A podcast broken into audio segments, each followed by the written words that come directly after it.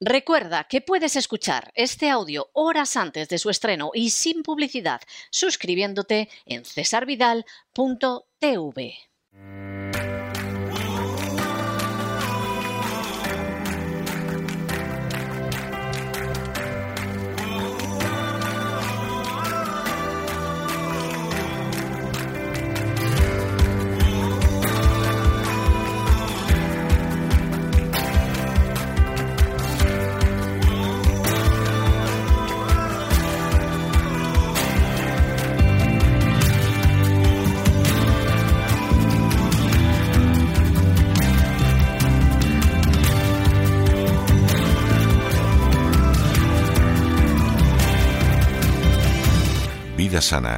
Elena Kalinnikova.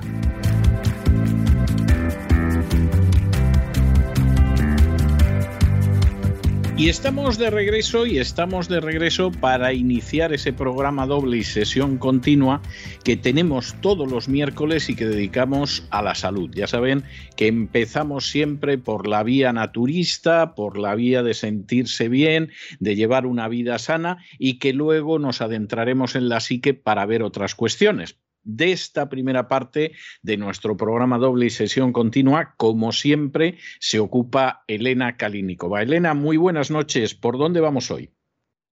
Buenas noches, César. Pues hoy la verdad que me siento últimamente como la cazadora de tesoros, porque he encontrado otro tesoro que me gustaría compartir con todos vosotros. Y es la raíz dorada, que es considerada como el mayor tesoro y su precio antiguamente superaba el precio de oro. La raíz dorada o la radiola se diferencia de otros adaptógenos naturales porque causa un efecto muy poderoso sobre el tejido muscular transversal, así como en el músculo cardíaco. Es un poderoso adaptógeno natural que ayuda a una persona a sobrellevar el aumento de las cargas físicas y psicoemocionales, adaptarse a situaciones estresantes y también ayuda a soportar mejor las duras condiciones climáticas y también el mal de altura y como tratamiento se ha usado para combatir la depresión, la anemia, la impotencia y la infertilidad. La raíz dorada es conocida mundialmente como un estimulante del sistema nervioso y un energizante natural y seguro. Con un uso moderado no consume, sino que restaura la fuerza del cuerpo. Por efectividad de fuerza, la rhodiola a menudo se compara con el ginseng, pero tiene muchas diferencias con él. Y las pastillas o las cinturas de alcohol de rodiola alivian la fatiga y activan las reservas ocultas del cuerpo. ¿Y cuál es la historia de la radiola? Vamos a adentrarnos un poquito en eso. En Noruega, por ejemplo, se ha utilizado para prevenir la pérdida de cabello, curar quemaduras, el escorbuto, la neumonía y como diurético. El mismo Linneo escribió en su obra Flora Svesica que era útil contra el dolor de cabeza. También fue incluida en la primera edición de la Swedish Pharmacopoeia en 1755, pero existen evidencias de que los vikingos ya la usaban anteriormente para mejorar su resistencia.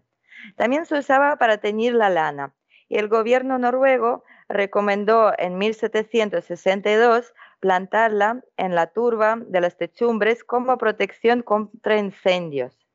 Y los inuit de Groenlandia y los esquimales de Norteamérica la usaban, es decir, usaban las hojas y los rizomas como alimento. También sirve como forraje y sus brotes tempranos como sustituto de heno. Y en la antigua Unión Soviética se empezó a estudiar desde el año 1965 y ahí se suministraba a los atletas y a los cosmonautas. Y en el año 1977 el profesor Israel Breckman junto al médico cubano Raimundo Torres Díaz, incorpora la radiola rosea y la chesandra, de la que habíamos hablado anteriormente, al inmunoterápico adaptógeno cubano llamado RT5, con muy buenos resultados en el campo oncológico y otras enfermedades inmunodeficientes. Y vamos a ver, ¿dónde crece la radiola? Que también es comúnmente llamada radiola rosea. Crece en las regiones frías del hemisferio norte y estas comprenden el litoral del Ártico y de los países adyacentes, así como el piso alpino de las montañas más elevadas, como el Himalaya, las montañas rocosas, los Alpes, Pirineos y Cárpatos. Y la planta de muchos años de la radiola rosa, también conocida como la raíz dorada, crece en las montañas de Altai, en la taiga norte y en la tundra. Y según la clasificación biológica, se refiere a las suculentas, puede calentar y retener la humedad en las partes y raíces del suelo. El rizoma de la planta es de forma irregular, carnosa, de color dorado. En Rusia, el rodiola está creciendo en Siberia, en el Mar Blanco, en territorios inaccesibles del lejano oriente, y la planta figura en el libro rojo de las especies protegidas de Rusia, el único lugar donde se permite la recolección de especímenes silvestres es el territorio de Altai. Y vamos a ver ahora la composición y propiedades útiles. Las principales reservas de compuestos activos se almacenan en la raíz. Cuanto más viejo es el rizoma, más sustancias útiles se acumulan. Y para fines terapéuticos y preventivos se utilizan raíces de cuatro años o más. La composición de la raíz dorada es bien conocida por la ciencia. En total hay más de 140 compuestos activos. Es decir, hay muchísimos, una barbaridad. Y para los siguientes eh, son reconocidos como los más importantes. Los efectos de radiola rosa son aún poco conocidos, pero se atribuyen a la actividad de sus componentes sobre los neurotransmisores como la serotonina y la dopamina, y también sobre hormonas como las beta-endorfinas y sobre sus receptores de membrana celular. Y también la, em, radiola, em, digamos, contiene una sustancia también llamada eh, radiolocida, o la uh, salidrosida, perdón. Y es un glucósido de tirosol que se encuentra en la planta radiola rosea. Se cree que es uno de los compuestos responsables de la acción antidepresiva y ansiolítica de esta planta, junto con rosavin. La salidrosida puede ser más activa que rosavin, aunque muchos productos comercializados de radiola rosea son extractos estandarizados de contenido de rosavin en lugar de salidrosida. Así que es un dato que hay que también tener en cuenta a la hora de escoger un suplemento. Y el compuesto más valioso de la composición también se considera precisamente este. Y el contenido en la raíz alcanza el 1%. La sustancia aumenta las defensas del organismo, suprime las actividades de virus, bacterias patógenas y radicales libres. Y otros de los compuestos de la radiola son efectivos contra el estafilococo dorado. Los flavonoides, que son un grupo de fitonutrientes, es decir, químicos vegetales, y son antioxidantes naturales. Ellas mantienen las paredes elásticas de capilares y arterias y también normalizan el ritmo cardíaco y la presión. Y los taninos, vamos a ver qué son los taninos. Un tanino es un químico astringente derivado de las plantas. El ácido tánico, por ejemplo, es un tipo de tanino que tiene una acidez bastante débil y en algunos árboles esta sustancia química puede actuar como protección como plagas e incendios.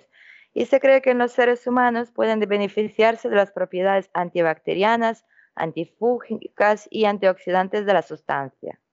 También suprime la actividad de la microflora patógena y tiene un efecto curativo y neutraliza las toxinas.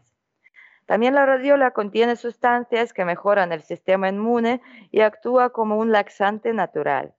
La cumarina, por ejemplo, es un compuesto químico orgánico perteneciente a la familia de las benzopironas y es la sustancia que se usa para elaborar medicamentos que previenen y tratan los coágulos de sangre en los vasos sanguíneos y para tratar ciertas afecciones cardíacas.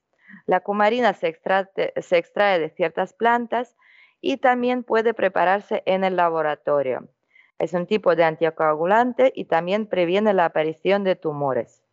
También contiene ácidos orgánicos y los más activos son la manzana y el hechicero y participa en procesos bioquímicos. Estimula el metabolismo, mejora la saturación de tejidos y órganos con oxígeno y nutrientes. Por supuesto, contiene aceites esenciales que favorecen el alivio de la inflamación, reducen los síntomas de dolor y muchísimos microelementos. Hay docenas de ellos y tienen un efecto integral de bienestar en todos los sistemas y órganos. ¿Y cuáles, y cuáles serían los efectos terapéuticos? Pues la radiola alivia la inflamación, ayuda con la gota y la artritis de diversos orígenes y estimula el trabajo de corazón. También protege los vasos sanguíneos, inhibe la actividad de las células cancerosas, em, protege el cuerpo de neoplasias y evita la formación de metástasis. También acelera la cicatrización de heridas, incluidas las internas, elimina toxinas del cuerpo y suprime el efecto de microorganismos patógenos como los virus, los hongos y las bacterias. Y ayuda con el síndrome de fatiga crónica. También nos protege el sistema nervioso, estimula las funciones cognitivas y reduce el riesgo de un ataque al corazón. Y como ya habíamos dicho antes, acelera el metabolismo utilizado como ayuda para perder peso y nutrición en la dieta. Y las plantas y los medicamentos a base de este se utilizan en el tratamiento complejo de enfermedades ginecológicas. Se recetan medicamentos para ciclos menstruales irregulares y la menopausia. Y los compuestos activos reducen el riesgo de desarrollar tumores mamarios. Y las tinturas, las decocciones, los tés ayudan con la deficiencia de vitaminas, anemia, eh, la presión baja, aterosclerosis, enfermedades del sistema respiratorio y deficiencia venosa. Y la planta también es ampliamente utilizada en cosmetología y la industria de la belleza. Eh, por ejemplo, los aceites paternos se utilizan para hacer lociones rejuvenecedoras para el cuidado de la piel en el invierno y mejoran la salud del cabello. Pero por supuesto también tiene las contraindicaciones. Bueno, está bien saberlo porque daba la sensación de que esto era casi una planta mágica, o sea que yo estaba esperando a que llegaras a algún tipo de pega antes de que la gente se lanzara a buscar la, dichosa planta. Cuéntanos las contraindicaciones. Sí, sí, César, es muy importante conocerlas.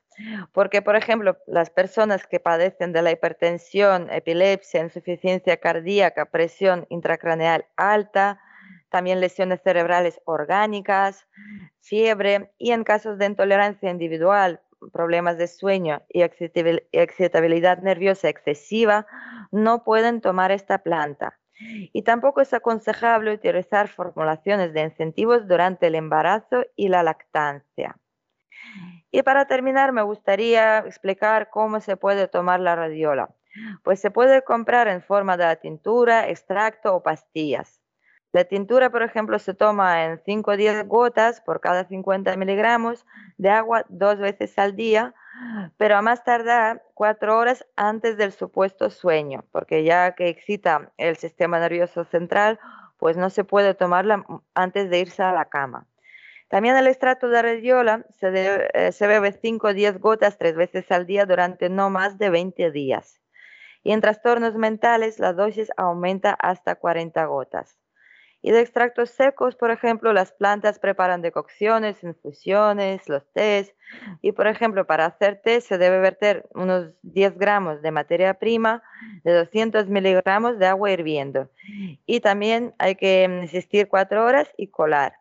Y una bebida terminada debe beberse en dos veces. Y la dosis diurna máxima pues equivaldría a unos 150 miligramos.